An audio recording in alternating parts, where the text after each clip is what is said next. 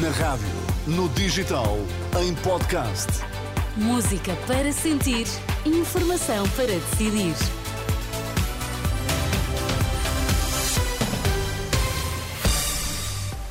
Seja muito bem-vindo. Está a partir de agora comigo Sónia Santos na Renascença. Nas notícias, José Pedro Fazão. Boa tarde, Zé Pedro. Boa tarde. Quais são os temas em destaque? Já não vai acontecer a reunião agendada para esta tarde entre o Ministério da Administração Interna e os sindicatos da PSP e associações da GNR. O Secretário-Geral da NATO diz que 18 dos 31 países da Aliança já investiram pelo menos 2% do produto interno bruto na área da defesa, uma resposta a Donald Trump. O Jornal da Uma na Renascença, a edição é de José Pedro Frazão. Associações representativas de profissionais da PSP e da GNR a recusar a presença numa reunião marcada para esta tarde no Ministério da Administração Interna para debater alterações à portaria sobre serviços remunerados. Não vai acontecer essa reunião, informação já confirmada à Renascença pelo gabinete de José Luís Carneiro para discutir este regime de serviços remunerados. Ouvido pela Renascença, o presidente do Sindicato de Profissionais de Polícia diz que no verão passado já houve consenso sobre esta matéria e que foi o governo que acabou por não aprovar o diploma. Paulo Macedo diz por isso que a intenção da reunião é tentar desmobilizar os eh, protestos marcados eh, para amanhã em todos os aeroportos eh, nacionais.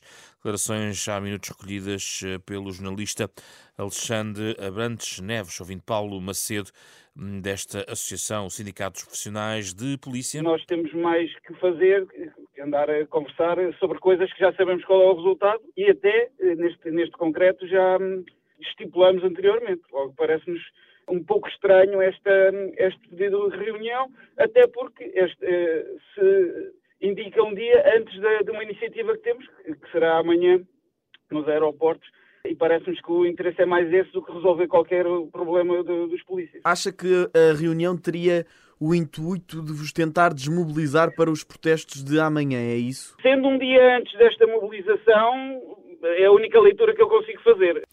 Ainda esta manhã também a Associação Sindical de Profissionais de Polícia anunciou que rejeita esta reunião desta tarde, alegando que se trata de um encontro de fachada.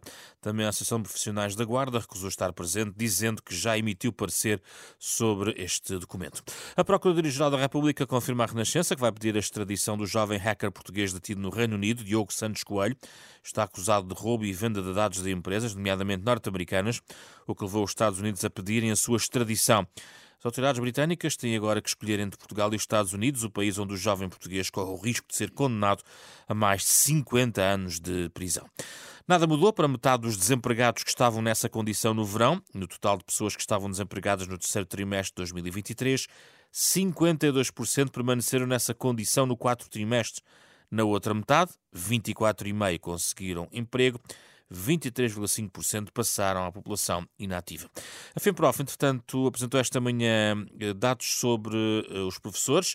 Diz a FEMPROF que 1.500 professores terão sido prejudicados pelo regime de mobilidade por doença nos dois últimos anos. Mário Nogueira diz que muitos docentes um, ou ficaram impedidos de concorrer ou não conseguiram vaga. Por aquilo que nós conseguimos ver no poderão ser na ordem dos 1.500, 1.000 a 1.500 professores. Ou não puderam concorrer, ou tendo concorrido, não havia vaga, porque, na verdade, aquilo que deveria ser um regime de proteção na doença transformou-se num concurso.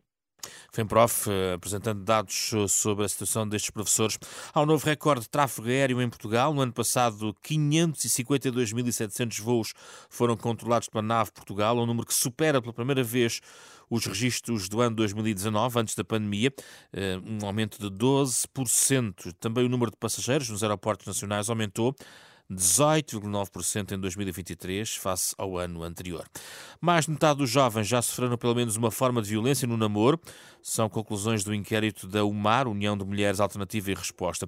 Dados da PSP e GNR revelam que no ano passado houve mais de 2.800 denúncias de violência no namoro, números registrados pela PSP no ano passado, avançados pela subcomissária Inês Lemos. No ano 2023 tivemos 1.363 denúncias de violência no namoro, cerca de 900 foram relações ainda em curso e 416 hum, denúncias de violência entre ex-namorados 78% das vítimas continuam a ser do sexo feminino e a faixa etária mais comum é entre os 25 e os 44 anos. Uh, mas também se verifica nas crianças, nos jovens até aos 18 anos e a partir dos 45 anos. Portanto, é um fenómeno que é transversal a todas as idades. São as contas da PSP. A tutela internacional, o secretário-geral da NATO garante que 18 dos 31 países da Aliança Atlântica já investiram pelo menos 2% do PIB na área da defesa. Anúncio de Jens Stoltenberg antes de mais uma reunião da NATO em Bruxelas e depois de Donald Trump ter sugerido que iria encorajar a Rússia a atacar qualquer nação da NATO que não cumpra o objetivo de um gasto de 2% do PIB em defesa. O secretário-geral da NATO diz também que desde 2014, ano da anexação da Crimeia pela Rússia, o investimento em defesa aumentou 11%. Entretanto, o Daesh reivindicou hoje a autoria de um ataque uh, terrorista em Macomia, província uh, moçambicana de Cabo Delgado, e reivindica também a morte de pelo menos 20 uh, eh, pessoas. Seis anos e meio depois do início dos ataques terroristas em Cabo Delgado, a província não conhece um momento de segurança. É um lamento do Bispo de Pemba. Em entrevista à Renascença, manifesta receio pela consecutiva perda de visibilidade do conflito. No António Juliasse fala de um sentimento de abandono generalizado que não se restringe à comunidade internacional e diz mesmo que em Moçambique existe uma corrente de pensamento a defender que o terrorismo é um problema de Cabo Delgado. O sentimento de abandono aqui em Cabo Delgado não é só pela comunidade internacional, mas também, em geral, mesmo no país. É? No início do ano, falei disso. Olham para o que acontece em Cabo Delgado e dizem aquilo é o terrorismo está em Cabo Delgado, é de Cabo Delgado. Isto não é problema de Cabo Delgado, isto é problema de Moçambique. O bispo teme que a provável saída de Cabo Delgado das tropas da Comunidade para o Desenvolvimento da África Austral possa diminuir ainda mais a pouca visibilidade e interesse da comunidade internacional por esta região.